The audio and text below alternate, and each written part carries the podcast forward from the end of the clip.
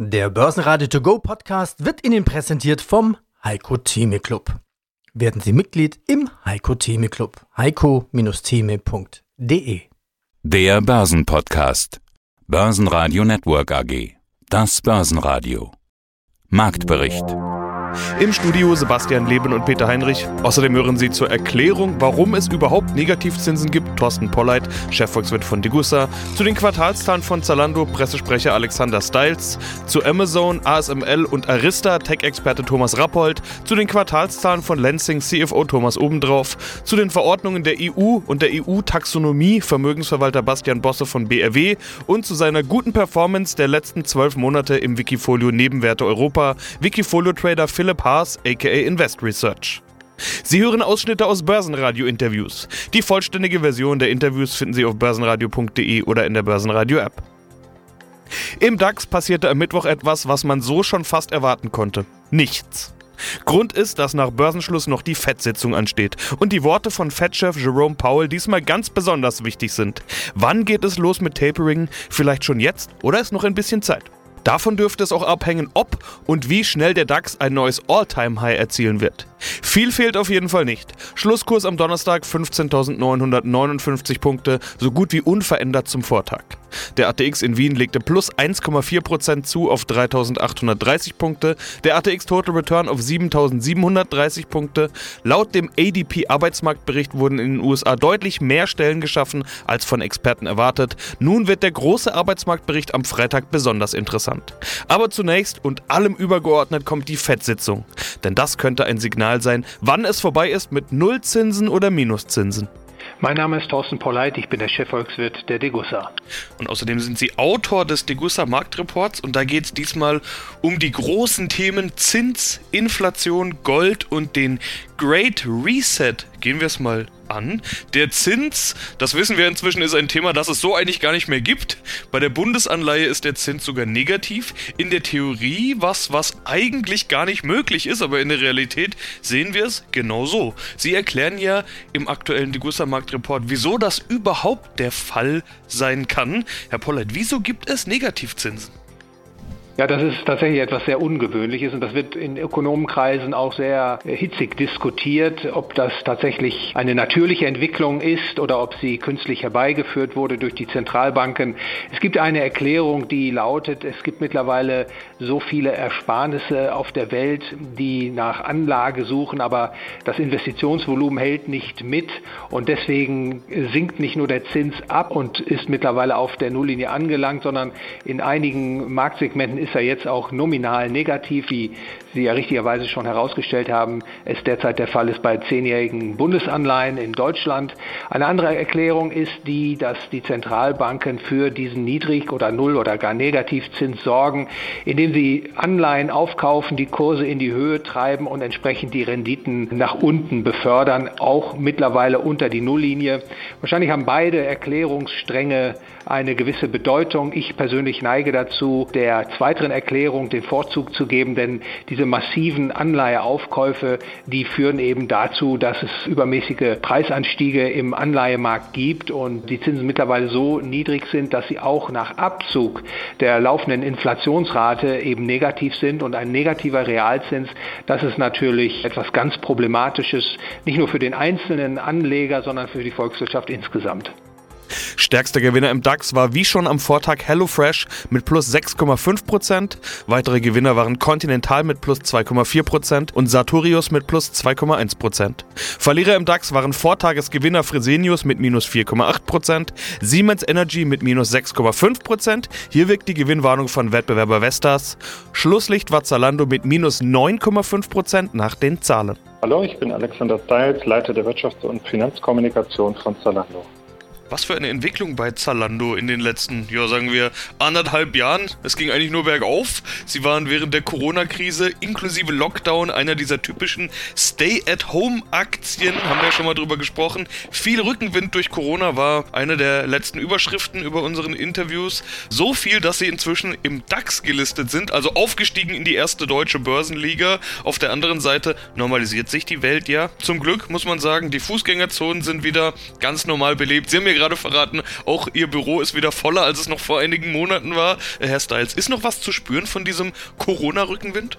Also das letzte Quartal war für uns jetzt das erste Quartal ohne tiefgreifende Lockdown-Maßnahmen seit Ausbruch der Pandemie. Wir haben in diesem Quartal ein sehr starkes Ergebnis erzielt haben unseren Ausblick nochmal bestätigt und auch die Umsetzung der Unternehmensstrategie sehr konsequent weiter vorangetrieben. Aber man sieht natürlich sehr deutlich, dass sich die Welt zurück in ein Normal begibt. Das sehen natürlich auch wir, dass sich unser Wachstum normalisiert. Wir aber zum Beispiel jetzt im dritten Quartal immer noch schneller gewachsen sind, als es unser äh, langfristiger Wachstumskorridor von 20 bis 25 Prozent vorsieht. Ich nenne mal ein paar dieser Superlativzahlen. Die aktiven Kunden stiegen um fast ein Drittel auf 46,3 Millionen. Durchschnittliche Anzahl von Bestellungen der vergangenen zwölf Monate auf Höchststand. Bruttowarenvolumen gut ein Viertel gewachsen auf 3,1 Millionen.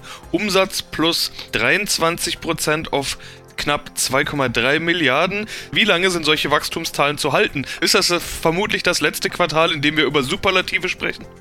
Unser klares Ziel für die Zukunft ist ja, dass wir Zalando von 2020 bis 2025 verdreifachen. Also 2025 wollen wir 30 Milliarden Bruttowarenvolumen über unsere Plattform abwickeln.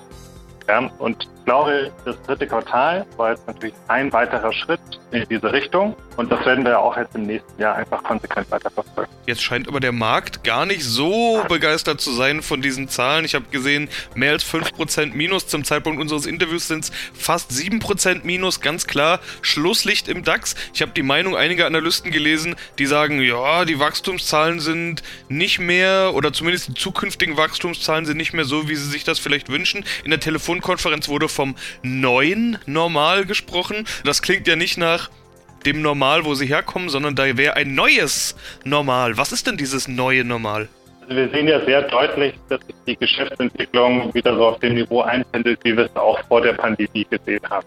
Ja, also zumindest was die relativen Wachstumszahlen angeht. Absolut starten wir jetzt natürlich auf einer höheren Basis. Das haben wir auch im Kapitalmarkttag Anfang des Jahres sehr klar dargelegt, dass das unsere Annahme ist. Und das sehen wir tatsächlich auch im Kundenverhalten, dass die Pandemie so einen Step-Change hervorgerufen hat. Ja, also wirklich die Leute verstärkt online kaufen und dass es nicht komplett wieder zurückgehen wird. Quartalszahlen kamen auch von BMW, die haben in Q3 mehr verdient als erwartet und trotzen damit auch der Chipflaute in der Branche. Die Aktie steigt 1,5%. Bei VW gab es zwar keine Zahlen, aber dafür Gerüchte, so soll sich der Streit zwischen CEO Dies und dem Aufsichtsrat weiter zuspitzen. Angeblich sollen einige führende Köpfe dies das Misstrauen ausgesprochen haben. Die Aktie verliert 4%. Mein Name ist Thomas Rappold, ich bin Investment Advisor für Technologieindizes. Amazon. Bleiben wir beim Buchstaben A. Quartalsbericht. Ja, man könnte jetzt sagen, dabei verzeichnet der Konzern ein Betriebsergebnis von 4,9 Milliarden US-Dollar. Also im Vergleich zu Alphabet klingt das gar nicht mal so viel, aber tja, wer will Amazon schon das Wasser reichen? Das ist richtig, gerade jetzt im Zusammenhang mit den Lieferketten, dann wo jeder ja mitbekommen hat, wie schwer es ist, an die Dinge ranzukommen und zu liefern, hat Amazon eigentlich im Hintergrund auch massiv in den Ausbau seiner eigenen Logistikinfrastruktur, insbesondere auch seiner Flugzeugflotte investiert, um eben den Wettbewerbern oder bisher Kooperationspartnern oder auch Schrägstrich Wettbewerbern wie DHL, UPS und FedEx das Wasser zu reichen. Amazon hat jetzt in diesem Quartal auch wieder die Analysten darauf vorbereitet, auf niedrigere Gewinne auch resultierend aus höheren Lohnzahlungen, äh, die sie zu leisten haben, höhere Energiekosten und schlicht und einfach ist es so, dass Amazon jetzt mit dieser gewaltigen Last an Aufträgen, sprich diese Online-Bestellungen jetzt auch Herr werden muss. Es ist ja auch spannend, diese Prime-Belieferung, also innerhalb eines Tages, dass dem Rechnung getragen wird dann, also es ist mal wieder jetzt ein typischer Ausblick, Amazon wieder mehr Investitionen in die gesamte Infrastruktur, aber man hat es immer wieder erlebt bei Amazon dann, dass die Profite dann runtergegangen sind und eben Amazon hier in, ja, in investiert hat und dann damit quasi auch die nächsten Wachstumstreiber rausholt. Nur mal so ein Beispiel, eine Duftnote abzugeben. Äh, Amazon hat auch kräftig äh, investiert, kräftig im Risikokapitalbereich, hat sich in jetzt in Indien auch breit gemacht, was ein weltweit größter Markt auch für den Fintech-Sektor ist. Amazon geht dort in den Bereich Wertpapiere dort rein, hat sich da einem großen Startup, indischen Startup dort beteiligt, wo jeder denkt, was will Amazon jetzt im Wertpapierbereich dort eigentlich? Das zeigt, wo Amazon jetzt eigentlich die zukünftigen Wachstumsbereiche sieht. Ja. Das ist vielleicht gar nicht weit weg, dass Amazon dann eben auch ETFs, Fonds und solche Dinge anbietet für ihre Kunden dann. Also, also der nächste Robo-Advisor sozusagen. Grüß Gott, mein Name ist Thomas Obendrauf, ich bin Finanzvorstand der Lenzing-Gruppe. Ihr Metier sind ja eigentlich die Zahlen als CFO, also kommen wir mal zu denen. Das ist ja der eigentliche Anlass unseres Interviews. Der Umsatz ist in den ersten neun Monaten um 32,9% auf 1,59 Milliarden Euro gestiegen. Man liest von positivem Marktumfeld und starker Nachfrage. Woher kommt dieser Umsatzsprung, so kann man es ja ruhig nennen, plus ein Drittel? Okay, Vorjahr war Corona-Jahr, wissen wir, das war natürlich schwierig und ist auch schwierig zu vergleichen, aber frage ich mal generell, wie gut waren diese neun Monate, das Jahr bisher aus Ihrer Sicht? Wir können, glaube ich, für uns in Anspruch nehmen, dass wir ein wirklich starkes operatives Ergebnis erreicht haben und das eigentlich trotz anhaltend steigender Energie, Rohstoff, aber auch Logistikkosten. Wenn wir die ersten neun Monate Revue passieren lassen und sie mit dem Vorjahr vergleichen, dann müssen wir natürlich berücksichtigen, dass wir im Vorjahr natürlich also von Covid-19 betroffen waren. Sie müssen, sie müssen sich einfach vor Augen halten, dass ein Großteil des Einzelhandels in wesentlichen Märkten geschlossen war. Das war heuer eigentlich nicht der Fall. Dementsprechend gab es sicherlich deutlich mehr Optimismus in der Textil- und in der Bekleidungsindustrie. Und dementsprechend haben wir natürlich auch deutlich mehr an Menge abgesetzt. Das ist der eine Faktor. Aber auch, was Sie im Hinterkopf behalten müssen, ist, dass die Preise natürlich auch deutlich höher waren. Wenn man sich hier hernimmt, also den Referenzpreis für Standardviskose in China, der lautet ja auf RMB. Wir bewegen uns im Moment auf einem Niveau von rund 14.000 RMB. Wir hatten im Vorjahr durchwegs eigentlich Monate oder auch Quartale, wo wir eigentlich nur rund 9000 RMB pro Tonne bekommen haben. Also da ist natürlich auch ein nicht unwesentlicher Preiseffekt auch dabei. Der Gewinn liegt ja sogar über Vor-Corona-Niveau. Also ich hatte ja schon gesagt, das Vorjahr war das Corona-Jahr. Das ist natürlich immer ein bisschen schwierig zu vergleichen. Aber ich hatte mal geschaut, unterm Strich 113,4 Millionen Euro im Vorjahr Verlust, 23,3. Aber auch im Jahr davor waren es 112, noch was. Ich habe es gerade nicht mehr vor Augen und eben nicht diese 113,4. Also sie sind ja eigentlich sogar über Vor-Corona-Niveau. Gut, wir sind also mit dem Ergebnis der ersten neun Monate natürlich sehr zufrieden. Das Ergebnis ist natürlich eine Konsequenz aus den Umsatzsteigerungen zum einen natürlich. Auf der anderen Seite haben wir natürlich auch im Laufe der Quartale dann deutlichen Kostendruck gespürt, so wie vorher schon erwähnt. Das betrifft im Wesentlichen die Rohstoffe, dann natürlich in Q2, Q3 zunehmend auch Energie und natürlich auch die Logistikkosten. Die Logistikkosten waren ja eigentlich das gesamte Jahr über schon sehr, sehr hoch und sind dann sicherlich im dritten Quartal noch einmal angestiegen. Also das ist sicherlich ein Thema, das uns in den nächsten Quartalen sicherlich noch beschäftigen wird. Mit Arista hat äh, Andy eigentlich ähm, über die letzten 15 Jahre ein ganz tolles Unternehmen, inzwischen ja im, seit einiger Zeit im S&P 500, aufgebaut, quasi eine neue, feine Cisco kann man sagen, kann man zu Arista sagen. Arista quasi die Netzwerkinfrastruktur für die großen Datencenter liefert, nämlich für Datencenter wie jetzt von den großen Cloud-Anbietern und Nutzern wie Facebook und Microsoft. Und hier ist Arista ganz dick im Geschäft drin und die aktuellen Zahlen haben das jetzt auch wieder gezeigt. Andy ist Co-Gründer des Unternehmens, hat auch das meiste Geld reingesteckt ursprünglich und ist nach wie vor der technologische Kopf des Unternehmens. Und das Unternehmen gehört mit Sicherheit mit einer Profitmarge von 63, 64 Prozent Bruttomarge zu den profitabelsten Hardwareunternehmen überhaupt an der Stelle. Das Unternehmen hat jetzt auch, nachdem die Zahlen so bombastisch ausgefallen sind, über fast 24 Prozent plus gegenüber dem Vorjahr, dann auch ein 1 Milliarden Dollar schweres Rückkaufprogramm, Aktienrückkaufprogramm angekündigt und gestern hat die Aktie dann auch einen Freudensprung von 25 Prozent darauf gemacht und Arista ist bei uns in dem Index Home Office Technology Index vertreten, also alles, was mit Home Office und äh, Remote Work zu tun hat. Da ist Arista stark, eben als für die Anleger das einfach formuliert sozusagen eine neue feine Cisco darstellt. Hallo, ich bin Philipp Haas. Unter Investor Search auf Wikifolio zu finden, hat auch damit zu tun, dass ich schon sehr lange dann einen Investmentblog betreibe, investorsearch.net und auch einen YouTube-Kanal habe mit Philipp Haas, Investor TV und dann mit das ist, heißt das so das gleiche. Also man findet mich oder Wikifolios dann unter meinem Namen Philipp Haas oder Investor Search. Also du weißt, wovon du sprichst. Jeder, der dich kennt, kann das nachverfolgen. Ansonsten bist du ja nicht nur Wikifolio-Trader, sondern jetzt auch Fondsmanager. Äh, bei dir muss man sich also keine Sorgen machen, dass du die Fehler machst, die der ein oder andere Wikifolio-Trader an den Tag legt, der ja oft Privatanleger ist und sich vielleicht auch mal einfach ausprobiert. Bei dir ist das schon eine professionellere Ebene. Wir wollen aber gar nicht über deinen Fonds sprechen an der Stelle, will ich auch gleich sagen, sondern mhm. über deine Wikifolio-Strategie Nebenwerte Europa, also dein größtes Wikifolio. Du hast auch noch andere Wikifolio-Strategien, haben wir in der Vergangenheit auch schon mal drüber gesprochen.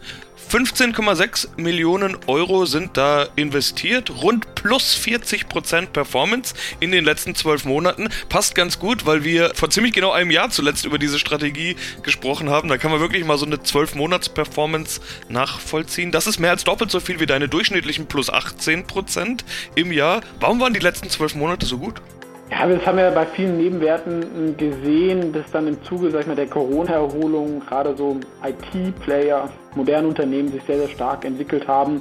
Danach kam auch nochmal die Value Rally, ja, dass äh, viele darauf spekuliert haben, dass die Wirtschaft sich öffnet.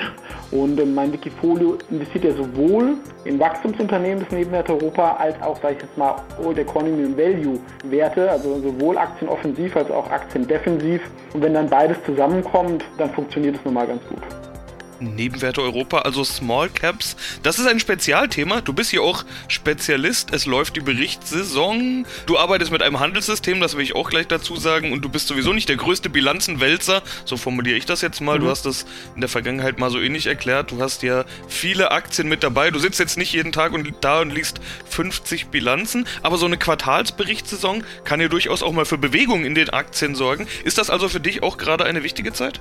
Ja und nein. Ne? Also ich äh, investiere eher so auf Sicht von drei bis fünf Jahren vom Anlageuniversum. Da haben dann so, sag ich mal, so normale Quartalsberichte nicht so den Einfluss, aber ich habe ja nach diesem QFMA-Modell auch so Kernpositionen und da versuche ich dann schon zu schauen, dass ich da, sag ich mal, nicht ins offene Messer in, in der Berichtssaison reinlaufe. Und natürlich, wenn sich große Bewegungen nach unten und nach oben ergeben, dann muss man sich das schon genau anschauen und entsprechend dann reagieren, ob man nachkauft, verkauft. Das ist, hängt dann immer natürlich auch vom Ergebnis ab, ob man glaubt, das ist jetzt eine Übertreibung oder eine Untertreibung.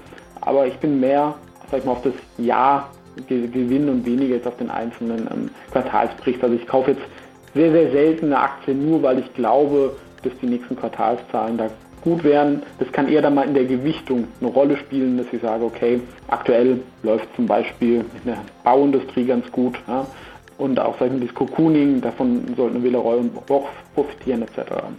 Bastian Bosse, Vorstand der BRW Finanz AG. Ja, da sind wir auch schon mittendrin in unserem Thema nachhaltige Anlagen. Wo steht die Industrie? Ja, und was wollen die Anleger? Kurz für die Hörer, es gibt ja diesen Green Deal der EU mit dem Ziel, den CO2-Fußabdruck bis 2030 zu halbieren und bis 2050 auf Null zu setzen. Damit das auch mit dem Anlageuniversum klappt, gibt es ja dazu eine EU-Verordnung, die EU-Taxonomie. Was steht denn da drin? Was müssen Sie als Fondsmanager, als Vermögensverwalter, als Money Manager umsetzen?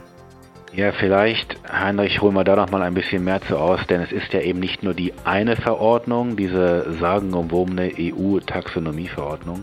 Es sind ja mehrere rechtliche Rahmenwerke, die wir aus der Perspektive eines Fondsmanagers und aus der Perspektive eines Vermögensverwalters zu erfüllen haben. Das eine ist ja, dass die seit dem 10.3. diesen Jahres entsprechend die Transparenzverordnung in Kraft getreten ist. Da ist ja das erste Mal etwas auf den Thron gehoben worden, was ESG heißt. Und seitdem kann man sich eben ESG-konform verhalten oder eben auch nicht.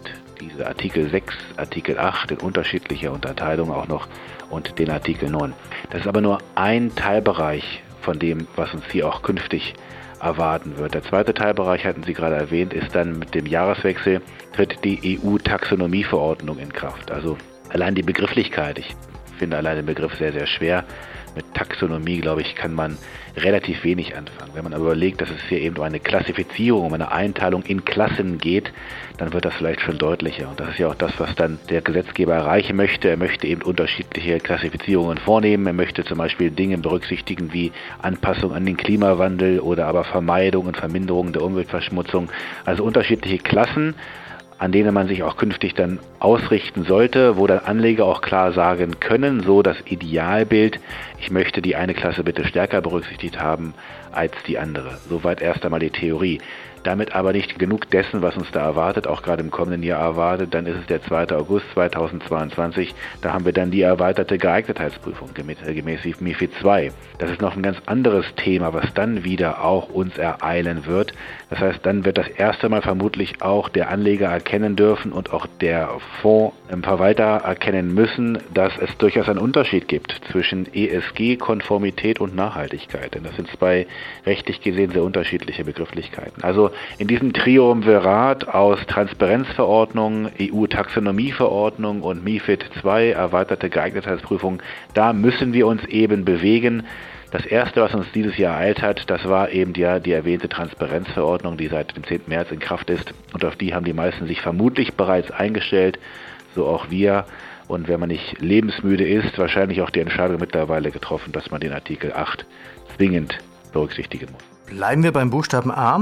ASML. Die Erwartungen waren ja schon hoch und wurden übertroffen. Ist ASML die Lösung für unsere Chip-Probleme? Also im Jahr 2023, 2024, 2025?